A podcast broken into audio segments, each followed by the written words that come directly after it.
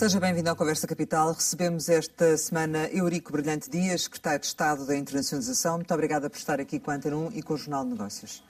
Como sempre acontece, começo por lhe perguntar o que é para si neste momento capital em Portugal? Recuperar e investir. Recuperar e investir é, é o que é capital neste momento. Uh, imagino que durante este período da pandemia recuperar e, e investir tenha sido uh, mais difícil e por isso lhe pergunto como é que uh, estes dois últimos anos têm comprometido, de certo modo, a internacionalização. Foram anos particularmente difíceis. 2020 foi muito difícil, foi muito difícil para o país, foi muito difícil para as empresas e para as empresas exportadoras. Nós tivemos uma queda muito substantiva das exportações evidentemente muito mais pronunciada no setor de serviços, por causa, evidentemente, do turismo e do transporte aéreo, mas também no setor dos bens, descemos o ano passado 10%. O ano 2021, devo dizer que já dá claros sinais de recuperação, muito particularmente nos bens, onde estamos a exportar mais, inclusive, do que estávamos a exportar em 2019, no primeiro trimestre. O primeiro trimestre de 2021 é melhor do que o primeiro trimestre de 2019, na área dos bens, eu estou a falar apenas de exportação de bens e no investimento estrangeiro, em que este ano tem sido um ano de incrível recuperação e onde os números são muito bons. E por isso recuperar e investir são eh, é capital, é fundamental este ano 2021. Mas 2020 foi um ano particularmente difícil porque nós tivemos a interrupção de muitas das cadeias globais. As cadeias globais tiveram interrupções que nunca tinham tido desde o advento da globalização, se quisermos situá-la na criação da Organização Mundial de Comércio ainda na primeira metade dos anos 90. A interrupção no setor automóvel foi evidente, a interrupção na área dos equipamentos e do, dos equipamentos, também de equipamentos de produção, foi muito eh, evidente. Hum. Nós tivemos interrupções importantes, até a montante, logo a partir do início da pandemia, ainda na China, em Yuan, nós tivemos alguma interrupção do, da cadeia de abastecimento farmacêutica, e particularmente nos princípios ativos, e nós sabemos que a China é um dos principais, uma das principais origens de princípios ativos. E são prejuízos recuperáveis? No curto prazo, e neste momento nós continuamos a sentir algumas dificuldades em alguns setores. Evidentemente, os setores, todos os setores ligados à eletrónica têm vindo a sentir o evidente, a evidente dificuldade de ter acesso a chips, que estão muito concentrados em determinadas geografias do globo, nós sabemos. Há produção de chips na, na República Popular da China, Taiwan, o caso muito particular da Coreia do Sul e os Estados Unidos com uma capacidade particularmente limitada. A construção civil também se está a queixar, por exemplo, de falta de material nesta altura, precisamente porque continua a trabalhar e, e, quem produzia não, não é? Ao contrário de outros setores, a construção civil em 2020 até teve um bom ano, aliás, como o setor alimentar e, e agrícola. Mas foram exceções. Nós continuamos a ter alguma sensibilidade na estrutura dessas cadeias. Veja a notícia que tivemos esta semana. A Auto Europa continua com dificuldades de concluir carros, aliás, está a produzir, eh, está a montar carros incompletos para manter o processo produtivo, mas faltam chips para chegar às partes fundamentais eletrónicas do, do, do automóvel. Veja essa dificuldade nos computadores, onde nós, aliás, eh, também fomos envolvidos no quadro do Ministério dos Negócios Estrangeiros em procurar ajudar, eh, justamente os nossos colegas do Ministério da Educação, a trazer da República Popular da China computadores tão necessários para mantermos o ensino à distância. E a grande dificuldade que há não é, uma grande, não, não é sequer uma dificuldade logística. O, a, a, questão crítica é a produção de chips, que está a limitar fortemente. Também não há perspectiva de, de, recuperação a esse nível, não é? Ou qual é que é. Enfim, a, a perspectiva é que, é que ela possa regularizar até ao fim do ano. E essa perspectiva nós temos que ela possa regularizar até ao fim do ano.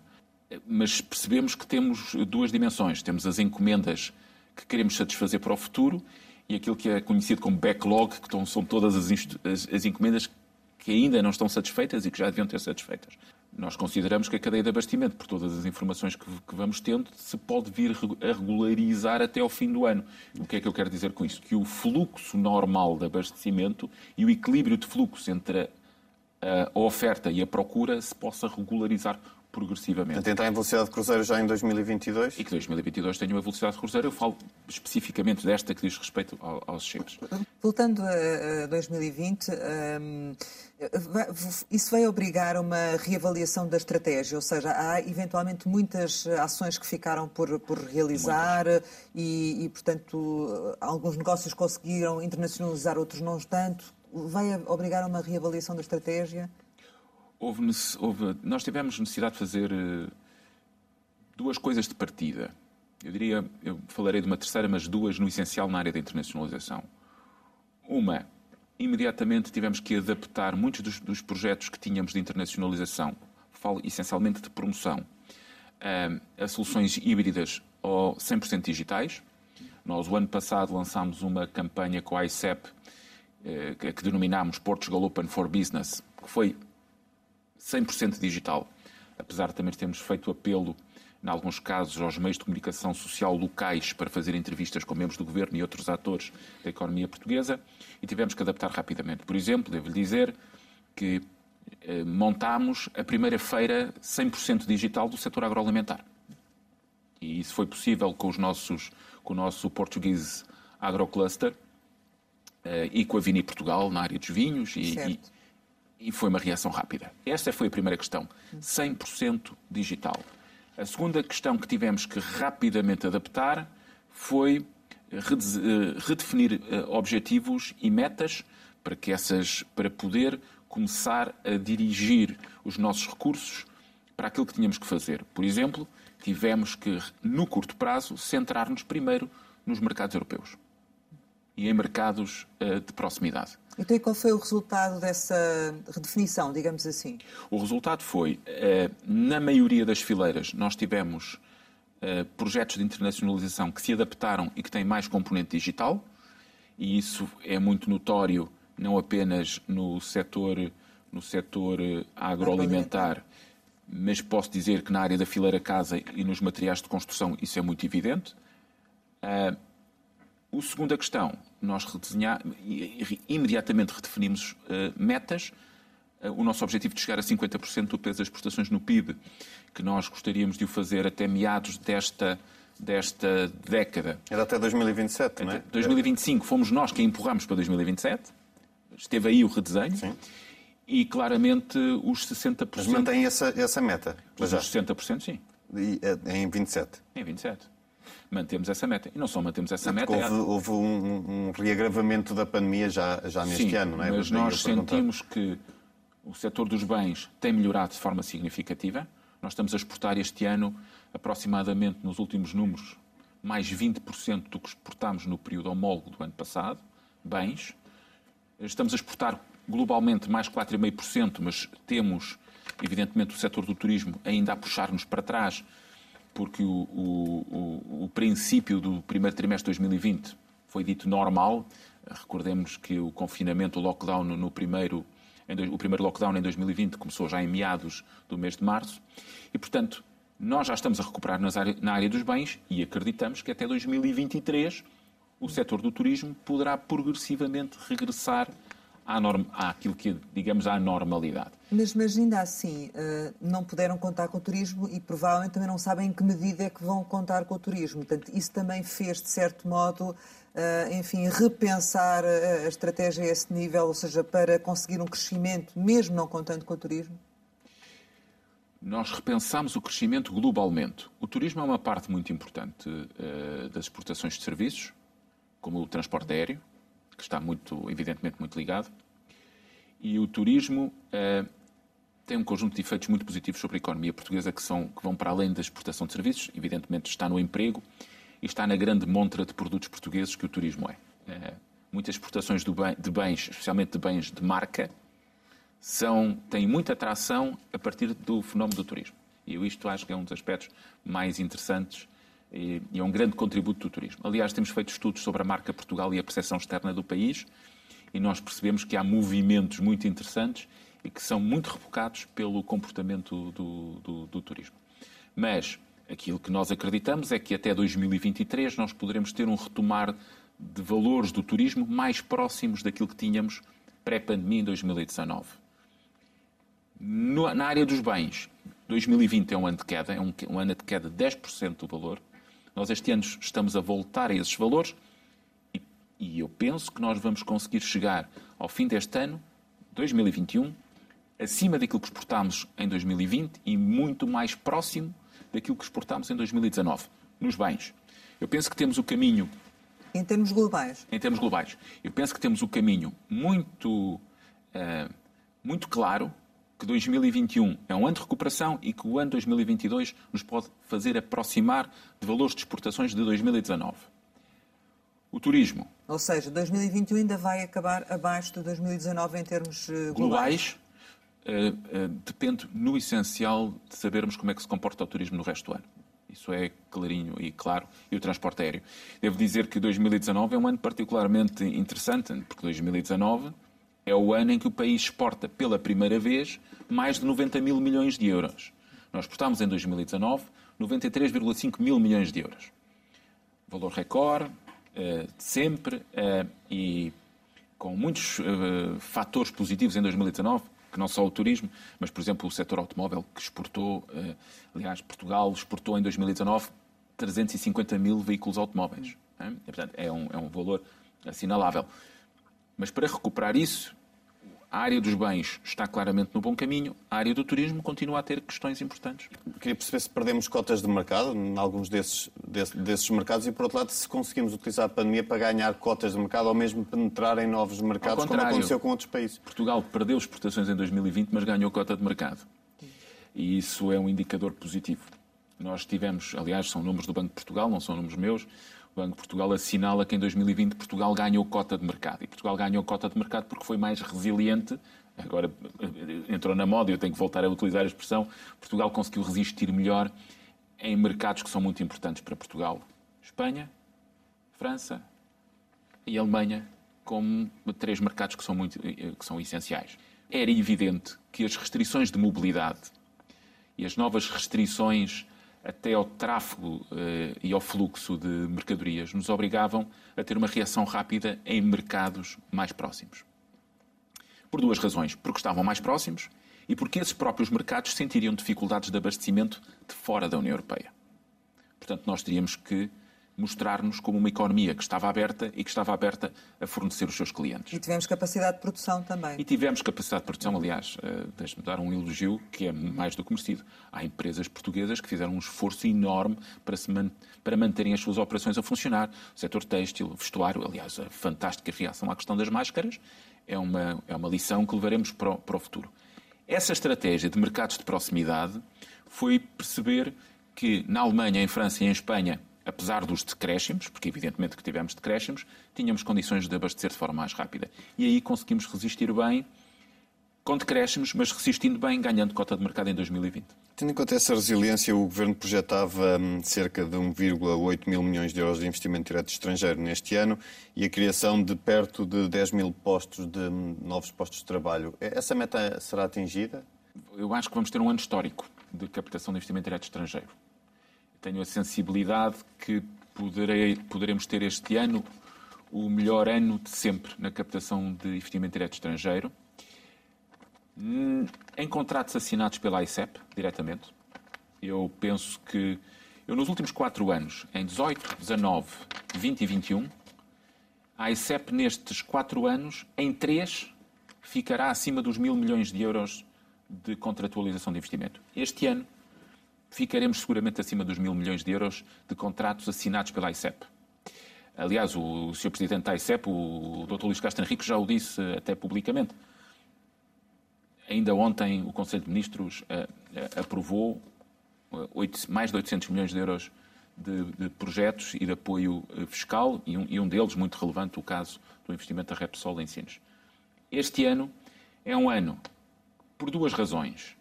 Primeiro, porque o, nosso pipeline estava bem dotado, eu diria que estava cheio de novos projetos que nós pensámos contratualizar entre 20 e 21. E há muitos que em 20 não foram contratualizados, por razões evidentes de opção de, das empresas, e que nós estamos a conseguir contratualizar na primeira parte do ano. Aliás, nós este ano já devemos ter contratualizado o dobro dos projetos do que teríamos do que contratualizámos no mesmo período de 2020. Qual é a explicação que tem para isso? O adiamento da decisão é fácil de perceber, eh, porque Portugal, eh, as empresas, muitas delas, decidiram, decidiram que 2020 não, vamos esperar um bocadinho, vamos perceber o que é a pandemia para tomar a decisão mais tarde e, portanto, estão a tomar decisões em 2021. A segunda razão é porque nós, em áreas centrais, conseguimos ser muito competitivos e estamos a ser praticamente primeira opção e estamos a ganhar muitos contratos. Repare que a notícia que tivemos há duas ou três semanas de que Portugal entrou para o top 10 dos países na captação de investimento direto estrangeiro na Europa é um top 10 muito curioso, porque é um top 10 absoluto. Ou seja, Portugal tem é, um sexto, um sétimo ou um oitavo, aproximadamente, eu penso que é um oitavo, do PIB francês, e nós temos um sexto dos projetos que foram captados pela França. E a França é o primeiro do top. Por exemplo, nós temos cinco vezes, a Espanha tem cinco vezes mais PIB que Portugal, aproximadamente, aceitem os valores costeiros.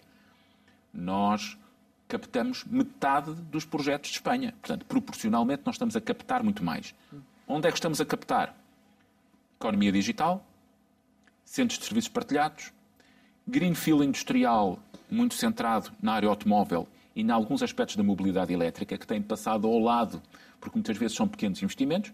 E eu devo dizer que o setor farmacêutico tem tido também novos investimentos e investimentos muito interessantes anunciados por multinacionais financeiras, eh, multinacionais farmacêuticas, mas também de empresas nacionais que têm sido investimentos muito interessantes. O PRR, eh, em que medida é que vai trazer eh, mais investimento para, para Portugal e qual é que é a vossa expectativa? A nossa expectativa é que o PRR, em particular o instrumento que foi gerado, as agendas mobilizadoras para a reindustrialização, possam ser também instrumentos de captação de investimento direto estrangeiro. Alguma previsão? Eu não. As previsões. Nós temos aproximadamente mil milhões de euros, 932 milhões de euros, se não falha a memória, eh, para, para as agendas mobilizadoras de reindustrialização e umas muito centradas na reindustrialização verde. Isso é um pacote para apoiar. Mas é um pacote para apoiar grandes empresas, pequenas e médias empresas, unidades do sistema científico e tecnológico. Sabemos que empresas que já estão em Portugal e que têm as suas operações em Portugal vão olhar para esse instrumento para perceber se podem investir mais. Também gostávamos, e é esse esforço que procuraremos fazer, de mostrá-lo ao mundo, com, nossas, com a nossa rede diplomática, com a ICEP naturalmente, mostrá-lo ao mundo como uma oportunidade de investir em Portugal apoiando, porque Portugal está disponível para apoiar, porque queremos apoiar, projetos que tornem a nossa economia mais resiliente e, ao mesmo tempo, em setores fundamentais. Esse mostrar ao mundo é porque, efetivamente, não há empresas em Portugal com capacidade para, eh, enfim, investir nesses, nesses projetos? Claro que há empresas em Portugal que também são capazes de investir nesses projetos. Hum. Só que o país precisa de mais capital e a origem fundamental neste momento para nós podermos acelerar aquilo que é a, a indústria portuguesa e a indústria lato senso, é? também em alguma área de serviços, é, é, é, capital estrangeiro, é investimento estrangeiro. E alguma, alguma área em concreto, algum investimento em concreto, algum país em concreto em que estejam a pensar ou que já tenha havido contactos nesse sentido? Não, nós temos vindo a trabalhar uh, com o nosso PRR, divulgando o PRR e as oportunidades, e deixe-me dizer, estamos de olho nos PR, nos, no PRR dos outros. É isso que eu lhe ia perguntar, se há empresas também nacionais interessadas claro. nos, nos PRR é dos outros países. Evidente, evidente. Esse é um trabalho que a ICEP faz muito bem, devo dizer, que faz muitíssimo bem, usando a sua, a sua, as suas delegações. Eu próprio uh, pedi, a partir do Ministério dos Negócios Estrangeiros, para que as nossas embaixadas pudessem ser, estar particularmente atentas e que nos dessem reporte das opções dos outros governos. E já está a receber esse feedback? Sim. E, é evidentemente que a REPER em Bruxelas, nossa representação permanente, que aliás eh, merece todos os encómios pelo, pelo brilhante trabalho que fez durante a presidência portuguesa, também acompanha em Bruxelas as propostas que vão apresentando dos diferentes, dos diferentes países e nós estamos muito centrados em olhar para esses PRRs como oportunidades de investimento direto português no estrangeiro de um exemplo claro, ainda ontem falando com, num caso concreto, ainda ontem me foi posto mais uma empresa portuguesa, setor, setor das madeiras, setor florestal, vai investir num país da União Europeia que tem PRR, vai instalar uma fábrica para ter acesso à matéria-prima, neste caso a madeira, e portanto nós Há outros setores onde isso Pode adiantar algo mais sobre isso? Não, não, não posso, não posso. Isso, Não posso mesmo que a empresa, a empresa não só não me deu autorização, como nestas coisas Mas, ainda mas vai não sendo... será caso único? Ou seja, digamos que neste momento já há eh, outros investimentos em curso, outras... eh, Há movimentos de empresas portuguesas a olhar para os PRRs dos outros países. Aliás, como tenho a certeza que as embaixadas acreditadas em Lisboa fizeram extensos telegramas sobre o nosso PRR para as suas capitais, explicando o que, quais eram as opções do, do governo português.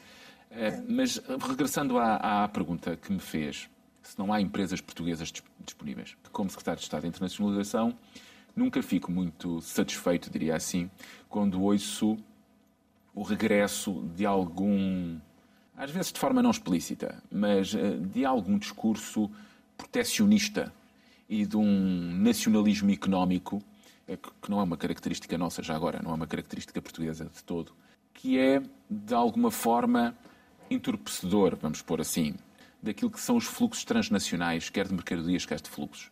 Nós não devemos confundir a resiliência e a vontade que temos em ser mais resilientes e em escolhermos bem os elos da cadeia de abastecimento em que queremos estar, porque precisamos de estar, para que não voltemos àquela circunstância em que as, capi- as capitais europeias eh, enviam aviões para Pequim para trazer ventiladores, máscaras e outros produtos. Isto não tem nada a ver com Pequim. Isto tem a ver connosco.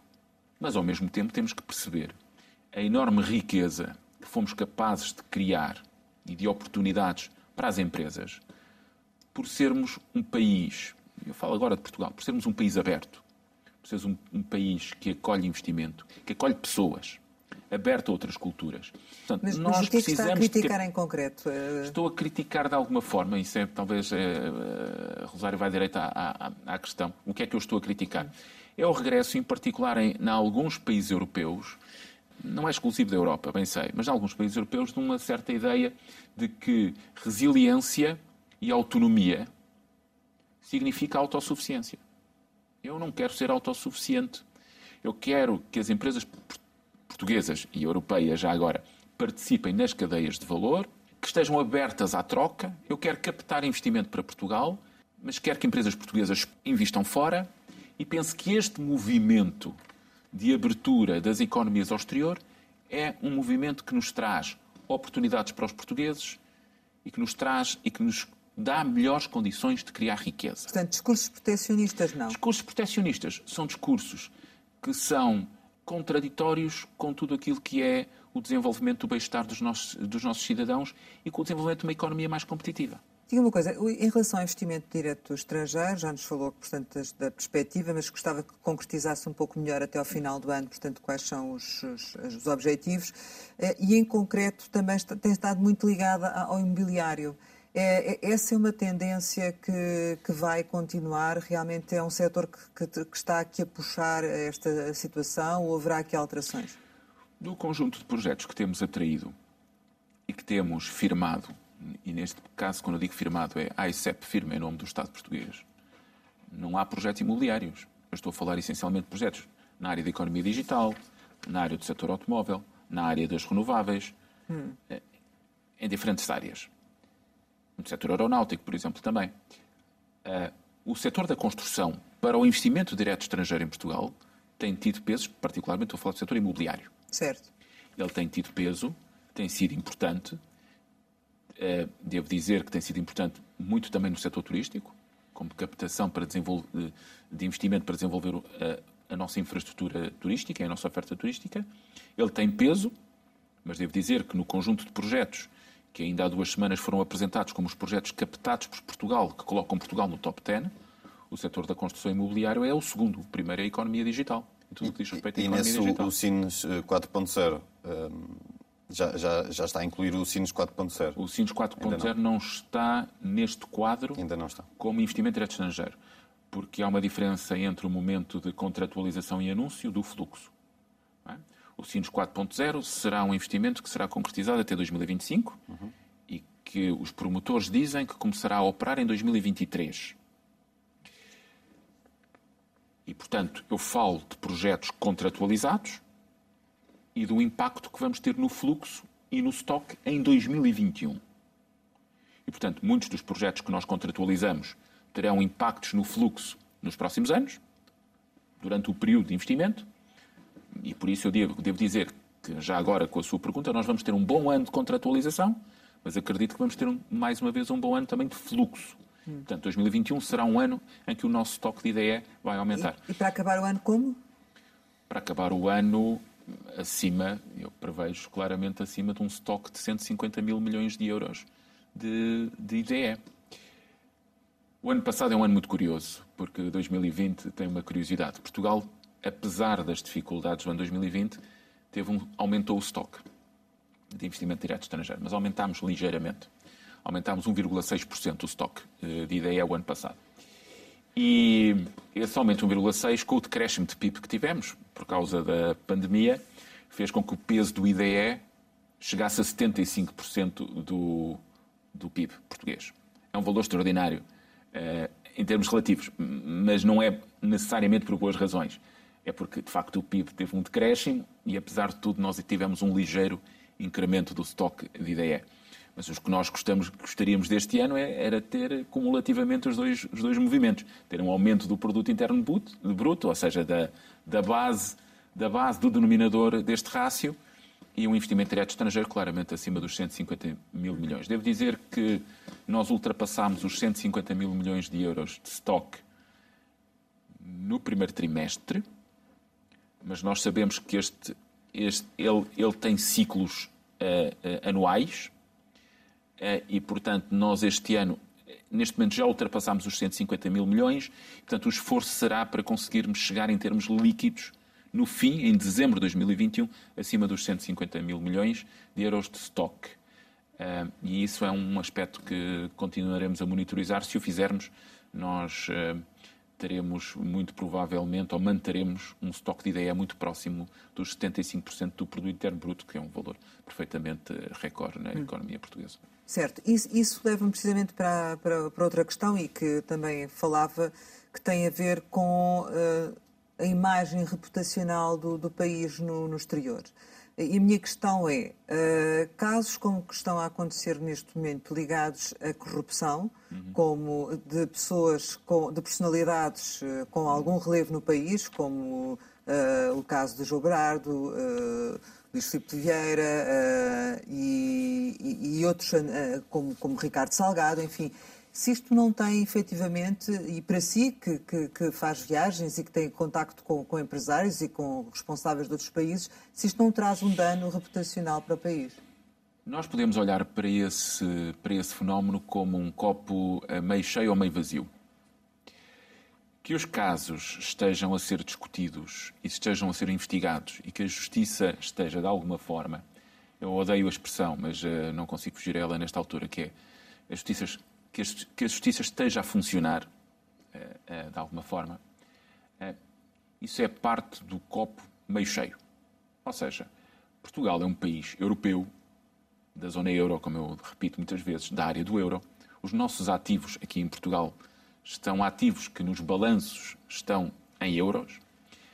É um país da União Europeia, é um país que respeita o, o Estado de Direito e, portanto, numa, num, num país que é estável desde o ponto de vista político, económico e social, a justiça e o sistema, e o sistema de justiça é independente e ataca, no bom sentido da palavra, entendamos, fenómenos que são fenómenos que, evidentemente, retiram valor à economia portuguesa.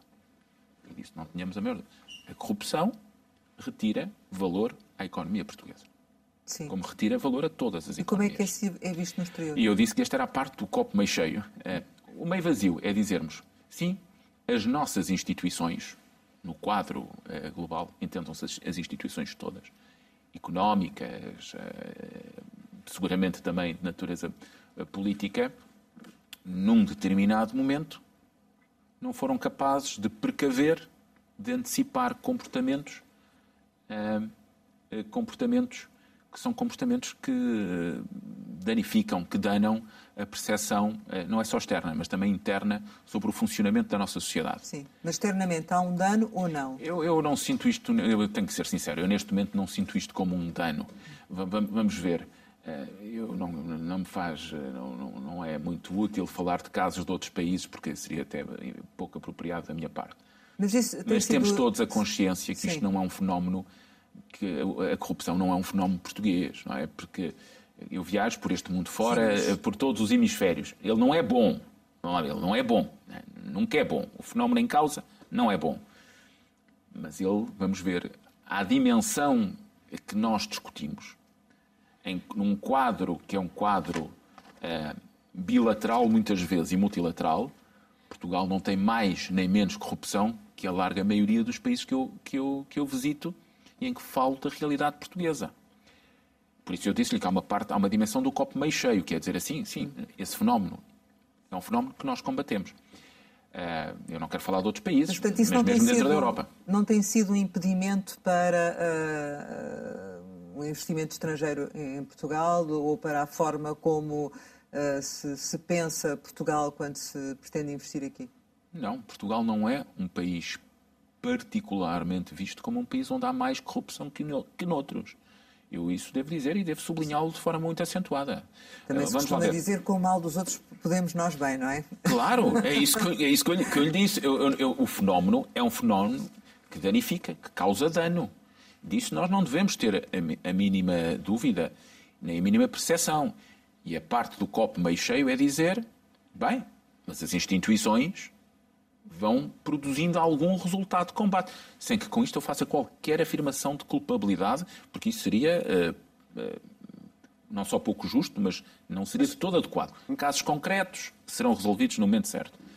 Devo dizer é que, no contexto global, nos dois hemisférios, se quiserem só no hemisfério norte também, o caso português não é um caso particularmente diferente. Mas diga-me uma coisa, nos, contato, nos contatos externos que mantém, uh, qual é o feedback que recebe? Uh, há alguma apreensão relativamente a este tipo de casos ou à sucessão de casos? Portugal, eu acho, eu acho que é justo dizer aos portugueses que nós, como comunidade, e quando eu digo como comunidade é como país, somos vistos como um país, primeiro, estável, é um país com estabilidade uh, social, é um país que tem hoje nos indicadores macroeconómicos fundamentais, valores que, que, são muito interessantes.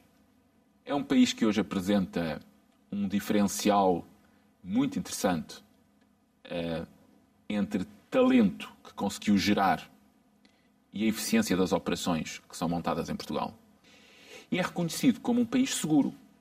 E Portugal tem esta imagem externa, para além de ser um excelente passaporte além de ser um excelente passaporte, no sentido em que é um país que mantém uma capacidade de conversar, de estabelecer diálogo com toda a gente. E Portugal uh, faz alguma seleção no investimento que quer atrair? Nós fazemos. E por país ou por projetos? Essencialmente por projetos. Quando eu digo nós fazemos, é, tenho, que, tenho que lhe explicar o que é que é o nós fazemos. Portugal é um país aberto, eu disse-o. E como país aberto, é um país que, evidentemente, acolhe investimento de todas as proveniências. Mas quando eu digo nós fazemos seleção, é porque, evidentemente, a política de investimento deste estrangeiro utiliza recursos públicos. E quem utiliza recursos públicos utiliza sempre recursos escassos. E deve dirigir esses recursos para aquilo que quer.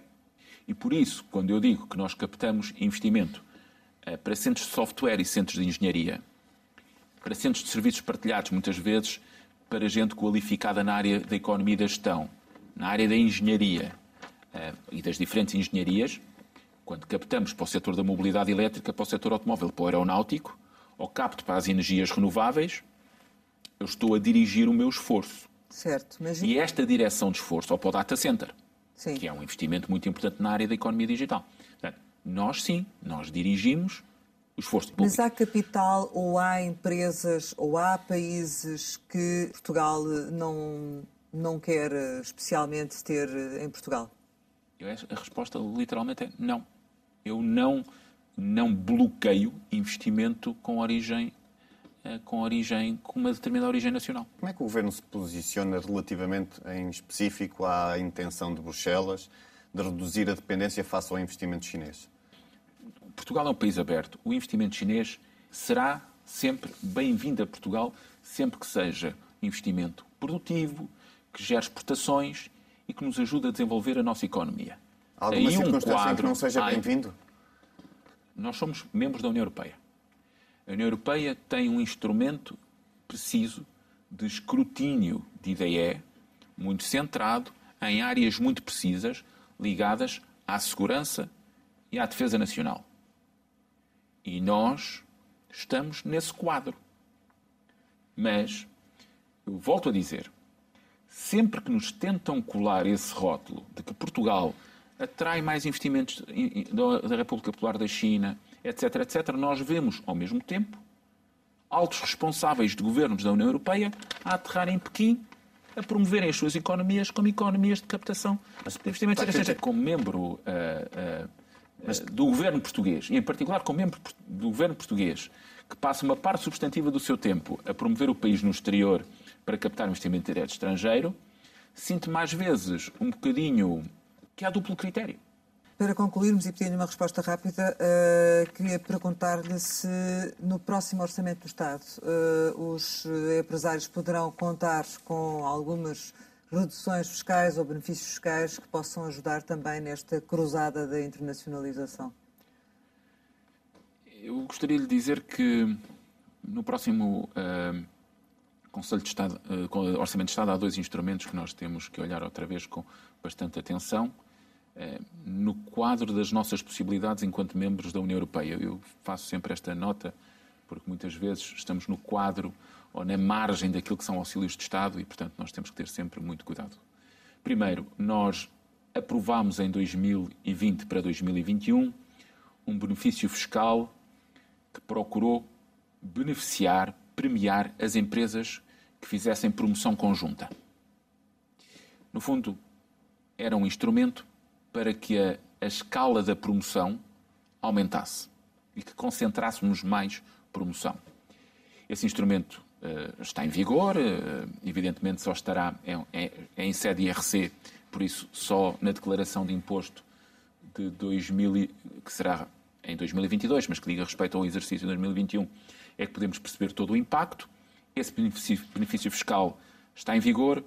Não escondo, gostava de o melhorar, especialmente gostava de perceber se o podemos alargar, pelo menos, às mid-caps. Seria útil. Vamos ver se é possível. E, portanto, incluir no próximo orçamento? Vamos ver se é possível, é um trabalho conjunto. Isso está dependente de Bruxelas, é isso? Para... Está dependente, primeiro, da negociação e, e, do, do, conjunto do governo, mas, evidentemente, quando passamos a linha das PMEs e abrimos para empresas que já são grandes empresas, ou seja, são, são grandes pequenas, é?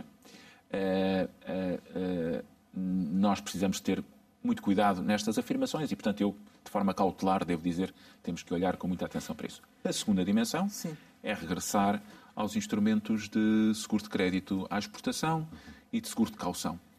Uh, esses são instrumentos críticos porque são uh, instrumentos extra-balanço para as empresas. São seguros. O seguro de crédito à exportação é central para diversificar mercados de exportação é aí que estão os seguros de crédito que têm garantia de Estado.